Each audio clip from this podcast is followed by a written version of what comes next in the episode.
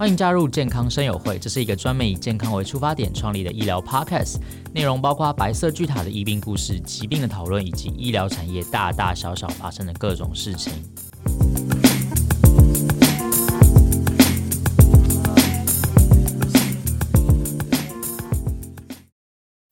嗨，大家好，欢迎来到健康生友会，我是主持人 Kevin。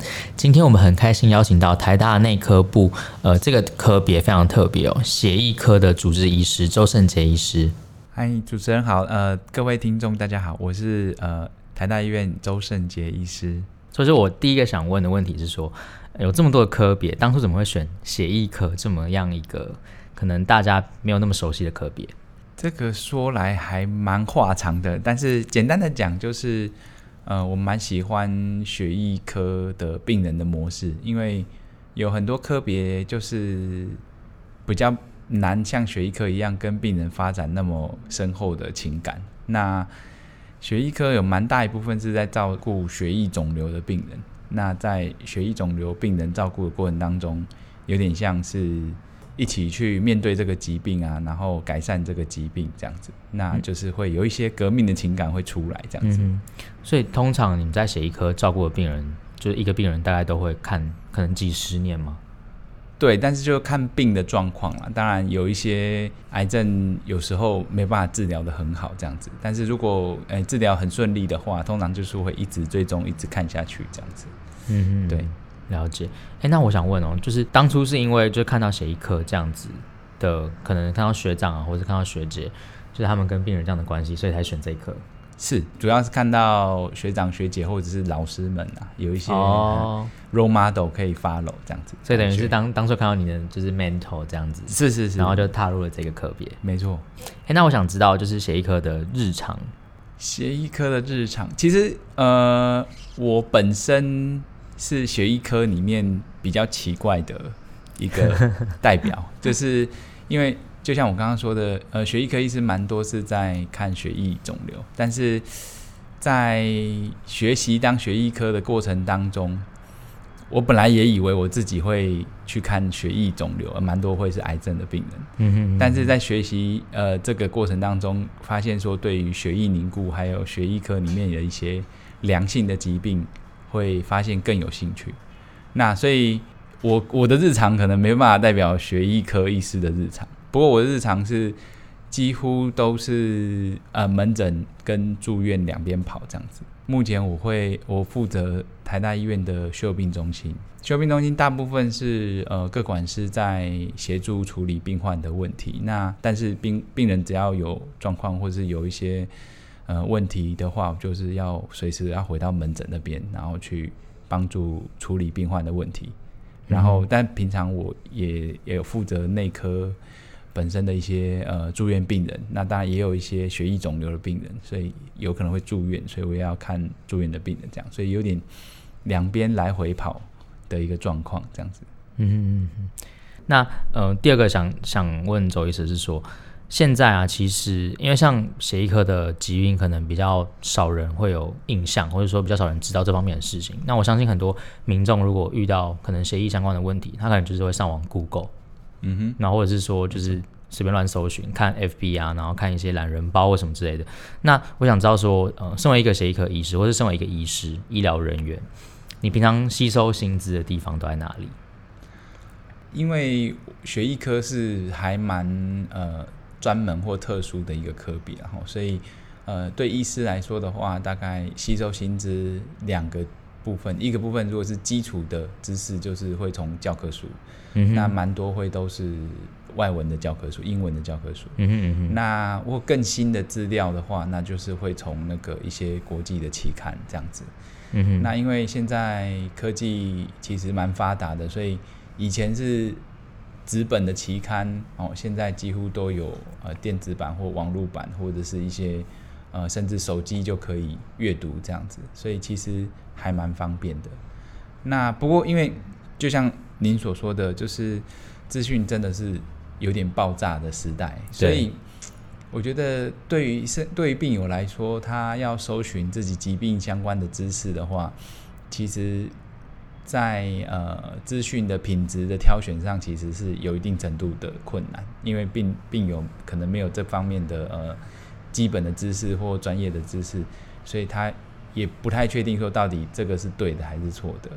嗯，对，所以。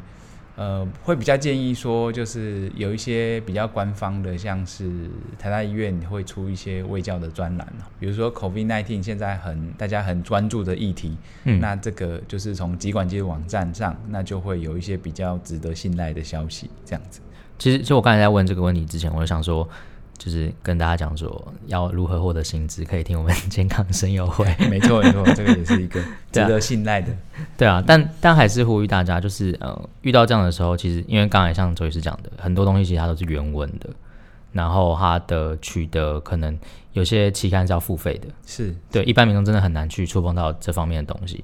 其实真的发生一些问题，你可能想要咨询或是想要怎么样的时候，还是会建议你找专业的医生。对，因为他们等于他们已经帮你看完了嘛。对对，就总比你自己一个人瞎子摸象会好。而且 你可能对于这个症状，在对于这个疾病你不了解状况下，你很容易会呃可能联想到其他地方去，然后就做了错误的选择。这样，那还不如交由专业的医疗人员来帮你判断。对，因为我觉得资讯的本身都会有一些在特定状况下的一个一个情境。那如果说前后的情境并没有弄清楚的话，你单纯去。比较断章取义的去了解某个事情的话，嗯、就是有时候会呃陷入一些呃问题或者是误判的情况，这样子。嗯，对，这其实不限于病友啊，其实因为血液或血液凝固这个部分，对于很多医师来说也是比较困难的领域，所以其实我们自己自己医师在那个 FB 上有一个社团，然后我们有一些呃病案的讨论啊，或新的文献的讨论啊，那都可以。彼此的互相沟通，然后互相讨论，然后互相增进这个新的知识。嗯，那呃，我们聊回来就是血友病跟血癌的部分。是对，我想请那个周医师帮我们就是稍微带一下，说，哎，血友病跟血癌到底血友病是什么东西？嗯。就是这也蛮常容易被误会的，就是血友病、白血病、血癌。嘿，嗯、那白血病就是血癌，它是一种血液造血干细胞的一些癌症，哦，要分很多种。那血友病是完全不一样的东西，它不是癌症，它是一个良性的疾病。那它是一个先天性遗传性的一个疾病。那一般是指说凝血因子第八或第九的缺陷。那缺乏第八的话，我们叫做 A 型血友病。缺乏第九，我们叫做 B 型血友病，嗯、这样子。哦，了解。所以它等于是它是性联遗传嘛？是是，它是性联遗传，所以几乎大部分的病人都是呃男生。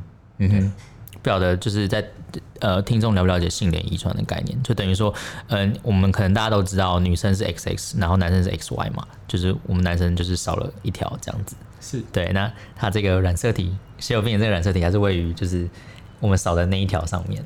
对，它是在 X 染色体上面。嗯，所以等于说，呃，如果我们遗传到的话，没有办法有另外一条去 balance，我们就会直接强迫中奖这样。对，就是说，呃，因为凝血因子其实，如果你有正常人的一半的话，其实还可以发挥大部分的功能。嗯哼。所以如果女生，有两个 X，它只要另外一个呃 X 的上面八或九是正常的，那基本上有一半的凝血因子其实没有什么病症。嗯哼哼。但是男生因为只有一个 X 没有备份啊，所以这个呃原版坏了就就等于是没有凝血因子，那这样就会产生严重的出血的现象。出血的部分的话，因为他们很容易出血，那最重要的问题是他们很容易在关节或肌肉的地方。自发性的出血就是不需要受伤就出血，受伤当然就出血更厉害。那在这样的状况下的话，因为反复的肌肉或关节的出血，就会造成关节一些呃不可逆的伤害。那这些是比较难，就是纵使是血脂的这个伤害也已经造成了。所以目前血友病呃治疗的呃国际上的指引都会希望说这个。病友可以接受这个固定的啊预防性的注射，就是让这个凝血因子在身体病友身体里面的含量可以到一定的程度，然后来呃减少或甚至完全避免这种自发性出血的发生，让他关节几乎不要受到伤害，这样子。嗯、了解。对，哎，那我我想回到刚才那个周医师讲的第一个部分就是血友病，它是一个，所以它算是呃基因上的一个遗传嘛，它是一个基因上的缺陷嘛，没错。然后您说到的性联遗传，你们有做过那个，就是比如说台湾有哪些家族，然后他们就是有血友病，然后一直传下来这样。有有有有，这个其实，但是因为性联遗传是母系，所以就是说，哦嗯、呃，台湾以至于目前世界上大部分都还是。哦，跟父姓啊，或者是，所以那个不太好追踪，因为会跟着妈妈，哦，但是妈妈又很难追踪，啊，不是，就是会不同姓，所以所有人会不同，嗯，就是同一个家族，但是是不同姓，因为都是跟表哥啊、外公啊、舅舅啊，嗯，这样子的关系。那不过有，确实是有一些是家族，就蛮多是家族的，全台湾大概将近一千位血友病的病患，A 型加 B 型，然后呃。其实这一千位里面，大概九百多个都是男生啊，大概女生不到十个这样子，比例那么高。对。然后我我想问的是第第二个部分，因为呃，周医师有提到说现在有一个预防性的注射，是对。那这个注射它是算是新型的一个技术吗？哦，这个其实不是，因为在有凝血因子的药物出来的时候，嗯、大概已经几十年了。嗯。那呃。这个药物就是它必须要用这个呃静脉的给予，因为它就是长得跟人体本身的凝血因子是完全一样，嗯，所以它不能用吃的，也不能用打皮下或肌肉，它一定要打到血管里，嗯，那所以其实很早年在比较欧美更先进的国家，他们就已经在推动病友从小，所以从小是指一两岁，其实所以蛮辛苦的，哦，这么，这么小，对，然后就是每个礼拜。一次到三次的静脉注射这个凝血因子，嗯哼，哎，所以这个，但是效成效是非常好啦。就是如果可以固定这样一直注射下去的话，那病友几乎呃每一年发生这个哦出血的机会会降到非常低，甚至接近一般人的状态。嗯哼，但是你想想看，就一两岁，然后每个礼拜打两次针、三次针，其实是非常非常非常辛苦，而且都要打静脉注射。对，都要打静脉注射。就不太像那个，就是我们可能看到，就是胰岛素那样。对对对，这么这么这么简单的，就是预对啊，那个胰岛素就是其实不太需要技术嘛，只要有勇气就可以打了。嗯嗯嗯，对。但是要打血管是比较困难的。嗯嗯，了解。那就是现在他还是要用就是静脉注射嘛？就是现在的血友病病患。嗯，现在有一些新的药物了哦，就是不是没法适用所有的病患，但是就是在蛮多病患的话有。可以皮下注射的选项，这样子。嗯哼，对。哦，那所以它是也是一样，就是可能一个礼拜打两三次这样。没有，它它因为它的设计比较特殊哈，因为它本身不是凝血因子，嗯，它是一个呃模仿凝血因子的一个药，用比较就是科技的方法去做，它其实本身是一个抗体了。哦，那因为它本身不是凝血因子，所以它就是能够允许从皮下。去吸收，那因为它本身是一个抗体的结构，所以它能够它的半衰期是三十天。一般我们的第八凝血因子的话，它的半衰期大概是八到十二个小时。嗯哼，所以这个时间其实是差别非常大。嗯哼，那另外还有一些长效的凝血因子制剂，大概也是到十八，最多到二十四小时左右，也是不是非常长。嗯、那这个特殊的药物它。是可以到三十天，所以有些病友可以一个月打一次啊，或者是两个礼拜打一次，或一个礼拜打一次，有各种不同剂量的选择。嗯，那等于说这样呃方便简单很多。是是没错，因为你要每天，因为你呃刚才周医师有讲嘛，就是可能到长效的那种静脉注射，它可能也就是一两天这样子，然后如果是比较短的，你说半衰期大概八到十二个小时。对对，嗯嗯，但但那个时间其实你就要一直补打。对。因为我们其实是要维持凝血因子大概到一到呃三到五啦，百分之三到五，嗯，所以它大概可以承受四五个半衰期，嘿，所以如果是第八因子的话，病人大概两天到三天要打一次，长效的第八因子的话，三到五天要打一次，那不像这个药物的话，它就是可以一个礼拜，或者是两个礼拜，或四个礼拜再打一次这样子。那像这样子，这如果有呃血友病的病患啊，是他如果不治疗，然后反复这样出血的话，会造成怎样的一个一个损伤？呃，主要是在关节的部分啊，因为肌肉出血的话就是肿痛，嗯、但是就慢慢它还是会改善，就像淤青那样。哎，对，不过要要要再严重个五十五倍十倍这样子，哦、就是很肿，很肿的淤青，完全没有办法，就有点像，嗯、可能要到车祸的等级。哦，天哪！但但是他们是自发性的，不是真的有车祸。嗯，这样子就是很肿很肿，嗯哼，这样子。但是这个是可逆的，就是如果在发生在肌肉的话，呃，可逆的，就是如果你赶快打凝血因子的话，它会消得比较快。如果你完全不打的话，呃，在很早年的时候，我们病患经历过没有治疗的年代，那也会消，但是有可能要拖个两三个礼拜。嗯哼，嘿然后如果关节的话，就会是永久性的。对，关节是比较特别的地方，就是关节一旦出血之后，血液在关节里面会产生一些呃破坏性的一个伤害。那这个破坏会伤害到软骨，甚至会伤害到硬骨。那软骨的破坏跟硬骨的破坏都没有办法再生。嗯，所以这长久下来就会造成这个呃关节直接损伤。那关节损伤之后，就会呃十几岁的病友就会像九十几岁的关节这样，就呃可能活动度受限，然后活动度受限之后，就会肌肉也会跟着萎缩，所以就会一连串不很不好的一个伤害就会逐渐的形成这样子。其实就是呃听到这边，其实有很多。你看，这样血友病这样这么少的罕见疾病，其实，呃，不要放弃治疗。那你可能再等个五年，再等个十年，你的疾病搞不好可以治愈。没有错。因为像现在蛮多的癌症已经跟早期已经不太一样了。没错。对，都可以治愈。然后血友病像现在你刚才说的，从每周要打好几次，然后到有皮下注射，然后有长效这样子。是。